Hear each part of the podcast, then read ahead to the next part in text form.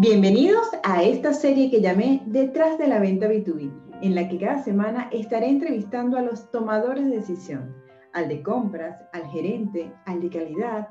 Queremos saber qué aspectos evalúan ellos cuando aprueban o rechazan cualquier presupuesto. Mi nombre es Karen Torres, soy formadora de equipos comerciales. Ayudo a vendedores B2B a entrar al mundo digital, prospectar y vender.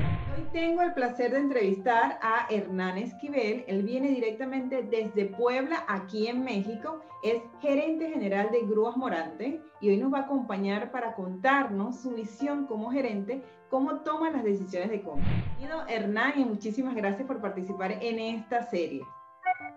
Hola Karen, muchas gracias a ti por la invitación. Aquí muy contento de participar en este nuevo proyecto.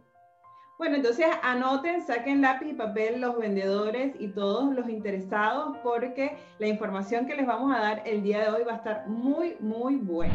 Para empezar, Hernán, ¿eres de los gerentes eh, que está a nivel digital? ¿Te pueden encontrar en redes? Sí, claro. Estamos presentes, eh, bueno, como perfil personal está en LinkedIn, Facebook, todo esto, Instagram y la empresa también tiene eh, su perfil en, LinkedIn, en, Facebook, en Instagram. En todas las redes sociales estamos presentes. Ah, ok. ¿Tienes redes sociales? ¿Estás en Facebook también como Hernán Esquivel, como una página profesional? Ah, no, no, no, no, no, no, a nivel personal, pero este, menciono que estoy en Gloss Morante, hay un link ahí, ah, entonces pueden, pueden hacer la, sí, la relación. Sí. ¿Qué tipos de proveedores, Hernán, se te acercan a ti para solicitar trabajar contigo o venderle su, venderte su, su producto? Recibo diferentes eh, correos de diferentes tipos de proveedores, van desde talleres mecánicos, eh, diferentes tipos de reparaciones, insumos computacionales, ERPs, eh, sistemas de cualquier tipo, outsourcing, publicidad, muchísima publicidad, artículos promocionales, una infinidad. tú recibes estos, estas solicitudes y ¿qué pasa? ¿Tú eres el que toma la decisión de solicitar presupuesto o delegas? ¿Cómo, cómo ocurre el proceso? Si de repente alguno llego a captar que es interesante, lo canalizo con el área correspondiente. Le digo, a ver, pues chécale, evalúalo, toma tus decisiones. Cada departamento es independiente. Así es. Sí, en el tema de las grúas, sí, no tengo un, departamento específico de compras. Cada, cada área compra, hace su, su, compra en las grúas. Estas personas tiene, hacen vida en las redes sociales, también están en contacto con proveedores. Sí, sí, ellos tienen, ellos, sí, todos ellos tienen este, también sus redes sociales y, y sí están en contacto con, con, ciertos proveedores.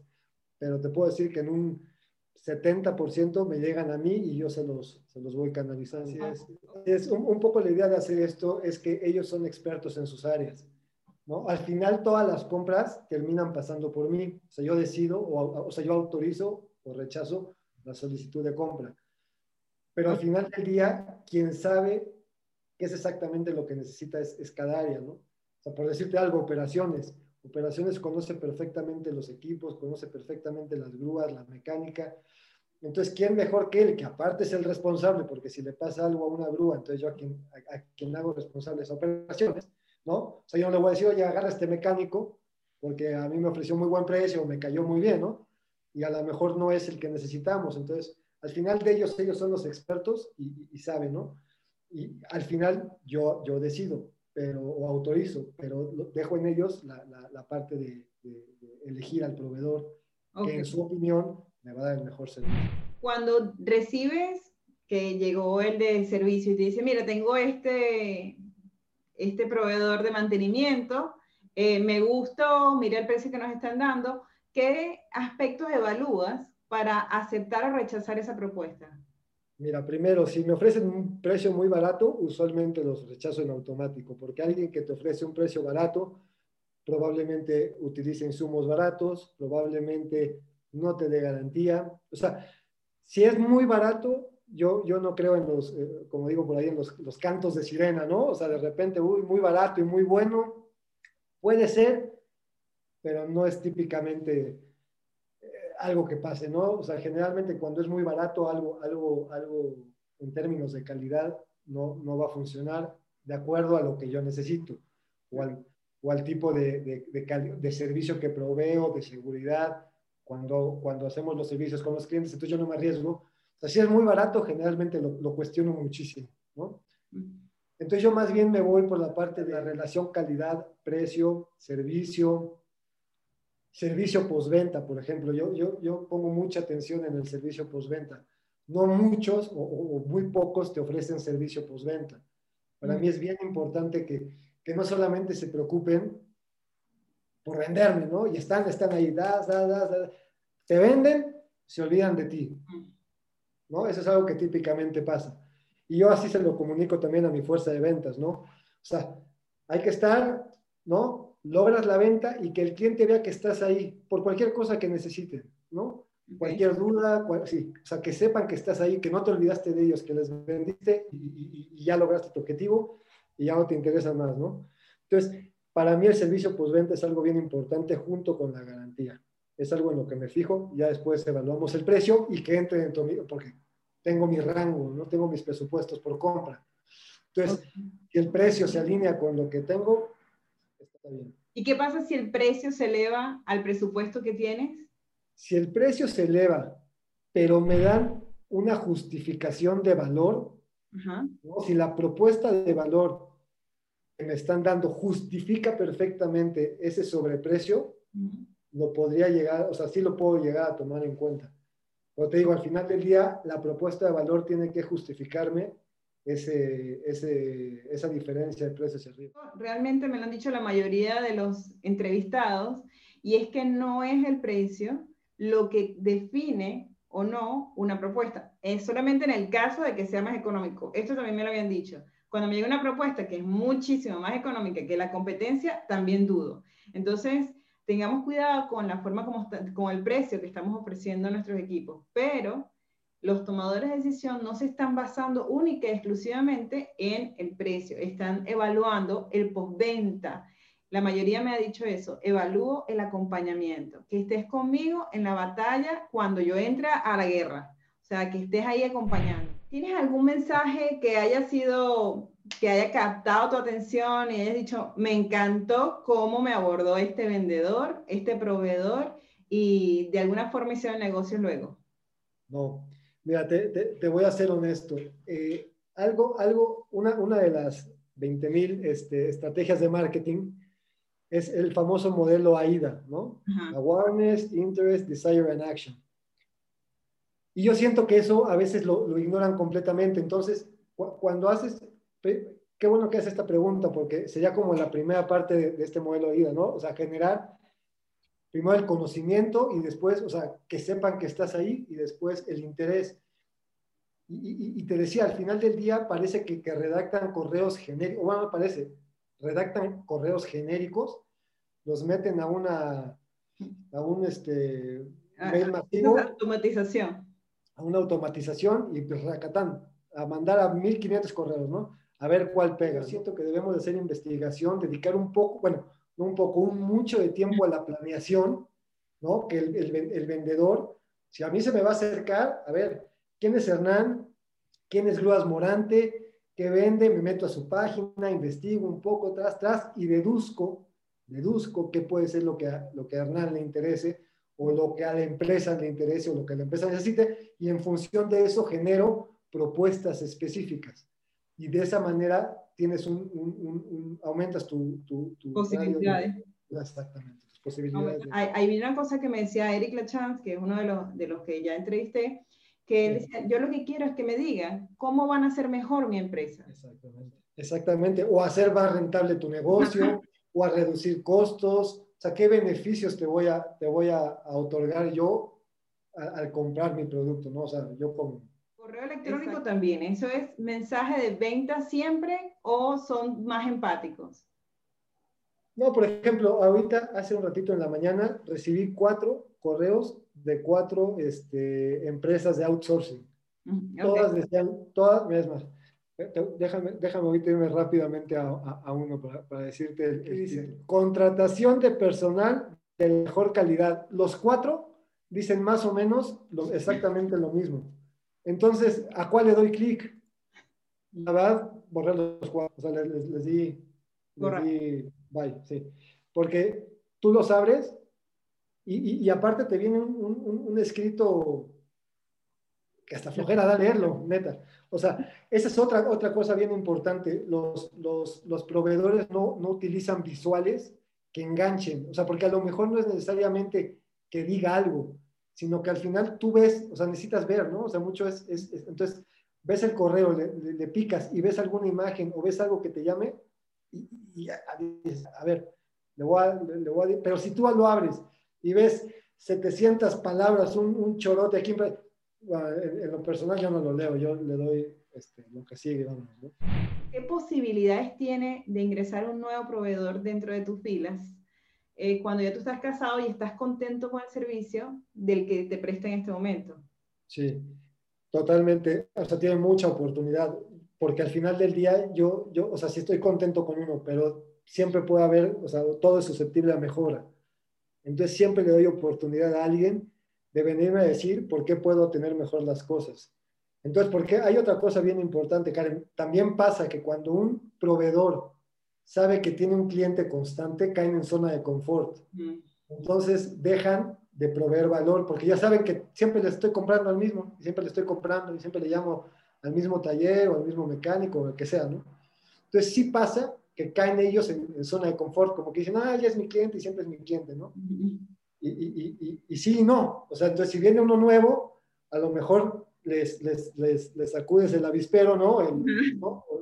Sí, o sea, porque sí caen en zona de confort y te dejan de proveer valor y a lo mejor hasta te suben precios o, o yo qué sé, ¿no? Entonces sí, siempre me gusta estar eh, recibiendo y evaluando proveedores para que el que está se ponga las pilas o en su defecto entre alguien a complementar algo que a lo mejor el, otro proveedor no, no me esté haciendo o yo no me esté dando cuenta, ¿no? Porque a lo mejor también pasa eso llegan otros proveedores y te abren los ojos de cosas que a lo mejor no estás haciendo que pudieras hacer para eficientar tal o cual proceso. Entonces siempre tengo abierta el proceso de evaluación de proveedores. Supongamos que me dices, mira, ahorita tengo este contrato hasta dentro de seis meses. ¿Qué esperas que ocurra durante estos seis meses para tomar en cuenta al proveedor? Sí, primero es, es, es esto, esto sería como un tipo caso de estudio, ¿no? Entonces, a ver, yo quiero que él me plantee primero si ya identificó muy bien mi problemática. ¿Cuál es mi problema, no? Que me haga un diagnóstico de, lo que él ve, o sea, como el estado, vamos a poner el ejemplo, repito, el estado de las grúas, ¿no? O sea, que me haga, que me haga un análisis de una o dos grúas. ¿Qué ve? ¿Qué necesito? ¿En cuánto tiempo quedaría? ¿Qué tipo de garantía me daría? y el tipo de servicio. O sea, para mí la prontitud y la garantía, te digo, son, son muy importantes porque si a mí me falla una grúa en un servicio o en un traslado, se me queda o lo que sea, o sea, ya no llegué o ya, o sea, es muy importante. O sea, tengo que tener las grúas en muy buen estado porque... Es dinero, el tiempo es dinero. Exactamente, exactamente. Entonces, si el cuate me hace una muy buena evaluación, terminando el contrato con el otro, si es que fuera un, un contrato de, de, de, tiempo establecido, este, entonces ya le doy, le doy ingreso antes de cualquier tipo de renovación. Y si no es un contrato, este, digo, de, de, obligación de tiempos, o sea, si es, si es un contrato de servicio por mes o algo así, entonces inmediatamente le doy la oportunidad de, probarlo, ¿no? De que me haga algo y si funciona, pues adelante. Reparan una grúa y yo te puedo decir que cada, a lo mejor uno de cada 10 o no sé, te preguntan, oye, ¿qué tal? ¿Cómo jaló? ¿Caminó bien? ¿Levantó bien? Este, ¿Tuviste algún tipo de problema? ¿Alguna Nadie. Te digo, lo hacen y se olvidan, ¿no? Ya cuando tú tienes un problema, le tienes que volver a hablar. Entonces, para mí el seguimiento pues, venta es... Claro, claro. Ok, bueno, entonces espero que estén anotando allí con su lápiz y papel la importancia de la, del acompañamiento, de estar presente, de saber que las oportunidades siempre están para todos, independientemente de que la marca ya esté casada con, una, con un proveedor. Ahora, Hernán, cuando eres tú quien decide buscarlo, eh, tú dices, bueno, yo voy a buscar un proveedor de, de servicios. ¿Qué medios utilizas para localizarlo? O sea, utilizas las redes sociales, si utilizas las redes sociales, ¿qué ves o qué evalúas dentro de esas redes para tomar la decisión? Y si no, bueno, ¿por qué otros medios lo buscas? Sí, mira, primeramente, cuando, cuando yo voy a buscar algún tipo de, vamos a poner un ejemplo, un sistema, okay. un sistema nuevo. Primero pregunto entre mis, entre mis este, conocidos, conocidos gerentes, directores, dueños de empresa, a ver qué les está funcionando.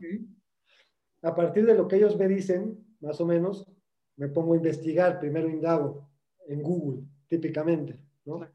Entonces, no sé, SAP, este, Oracle, Merxist, por ponerte ejemplos de, de, de ERPs. Entonces investigo, veo cuál se adapta más a mis necesidades.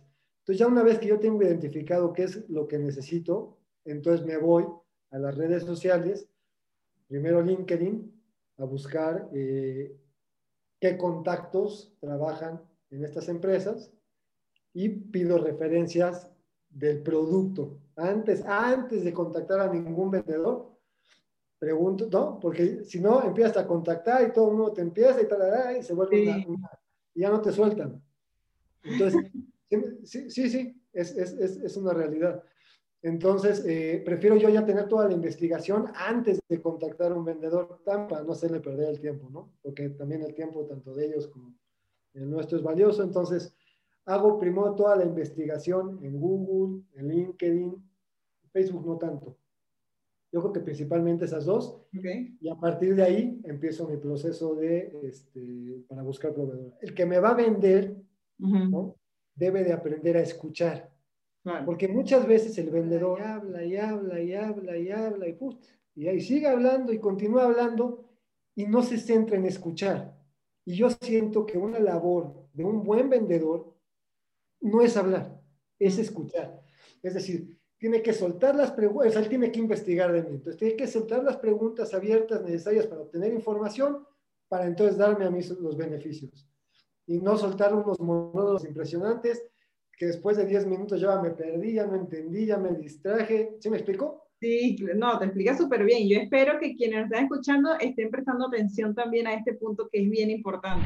Si tuvieras que darle un consejo a alguien que está iniciándose en las ventas B2B, ¿qué consejo le darías para que lograra ser efectivo? Ok. Sí, Karen, mira, el, el consejo que le daría sería primero planeación, mucha planeación. Tienes que saber a quién vas a ir a ver, qué empresa es, qué hacen, o sea, indagar perfectamente a quién vas a ir a, ver y cómo esa función de, o la persona, el puesto de la persona que vas a ir a ver o, el, o hacia dónde va dirigido tu servicio, o sea, cómo va a hacer match tu servicio con la necesidad de la empresa. Entonces, primero la planeación. Segundo sería el diseño de un método de venta. O sea, no llegar a ver qué se me ocurre, qué voy a decir, no. O sea, yo ya tengo que tener un método de venta para saber exactamente los argumentos que voy a, dar en, al momento de la entrevista, cómo voy a reaccionar a las objeciones de venta que pongan. O sea, llevar todo planeado, ¿no? Si me dicen esto, bueno, pues voy a contestarle esto, si me pregunta esto, voy a... O sea, llevar un, un método de venta. Generar visuales de impacto que apoyen mi exposición. Porque algo, bien importante es no perder la atención de, del cliente. ¿no? Si tú a mí me empiezas a hablar y de repente ves que empiezo a pajarear o lo que sea, entonces ya perdí la atención. Entonces, a, través de visuales, yo tengo que estar manteniendo la atención de la persona a la que le estoy exponiendo mi, mi venta. Okay. Escuchar, que, que te decía antes, más que estar hablando, escuchar qué es lo que quiere y al final siempre buscar el cierre. ¿no? Siempre buscar el cierre de la naturaleza que es comercial, yo espero que me hagan el cierre, que me lancen la, la, pregunta de cierre.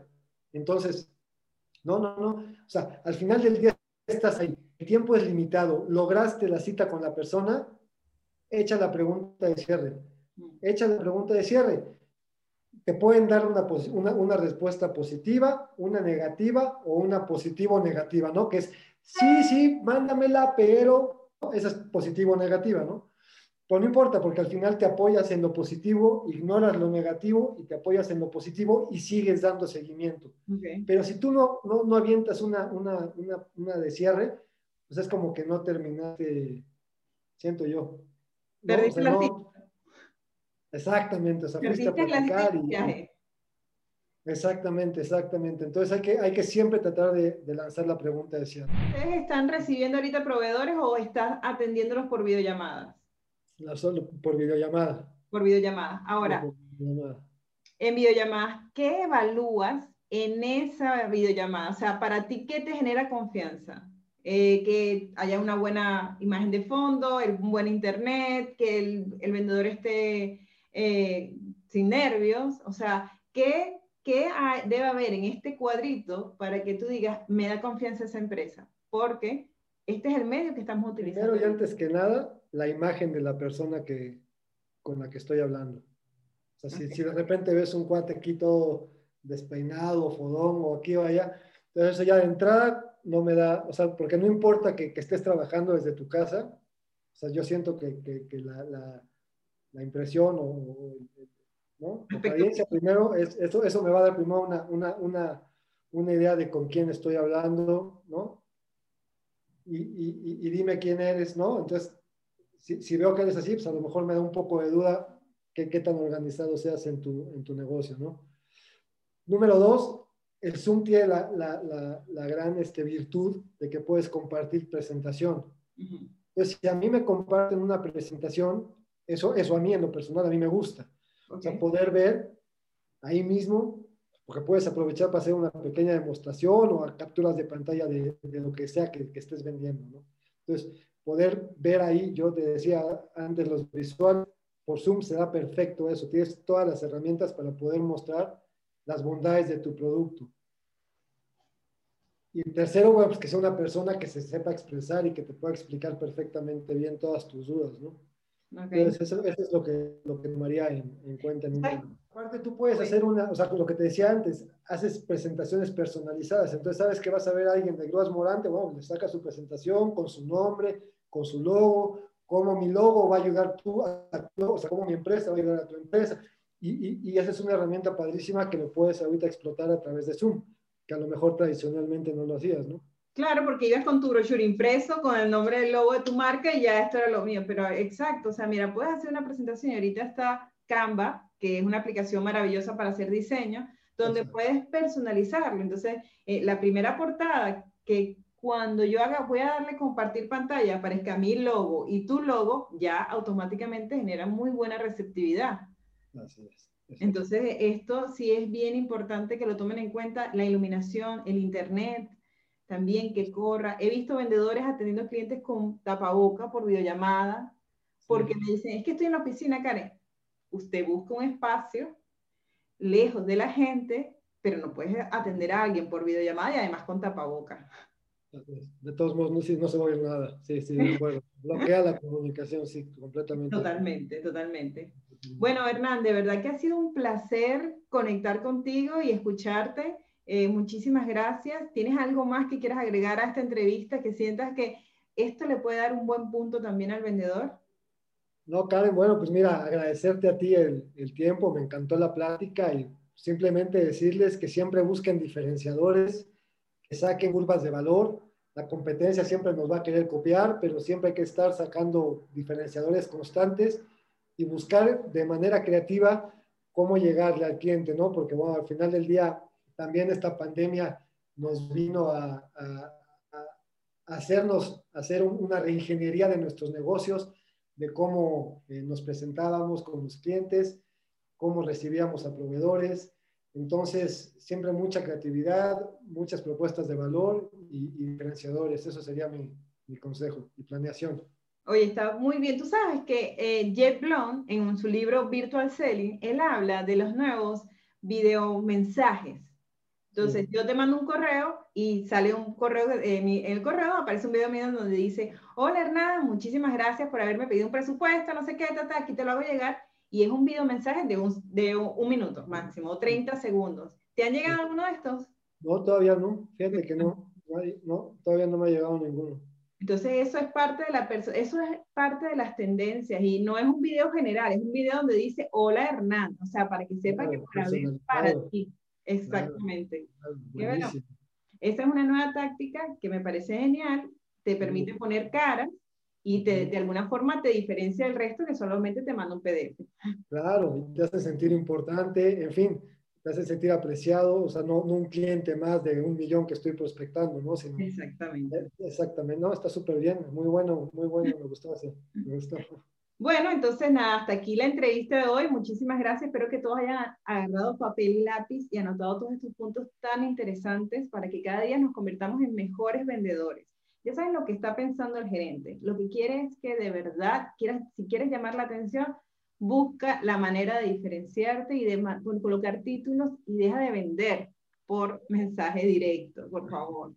Eh, muchísimas gracias por acompañarnos, por escucharnos un día más y nos vemos entonces la semana que viene. Los invito a que dejen sus comentarios, a que recomienden, a que etiqueten. también los invito a eh, entrar en mi página web www.karentorres.com, donde voy a estar subiendo los resúmenes de cada mes de todas las entrevistas, porque la verdad es que hay muchísimo aprendizaje en cada una de ellas. Ya sabes, suscríbete, deja tu comentario, coméntanos, dinos qué te parece y qué preguntas quisieras hacerle al próximo invitado. Muchísimas gracias y nos vemos la próxima semana. Bye.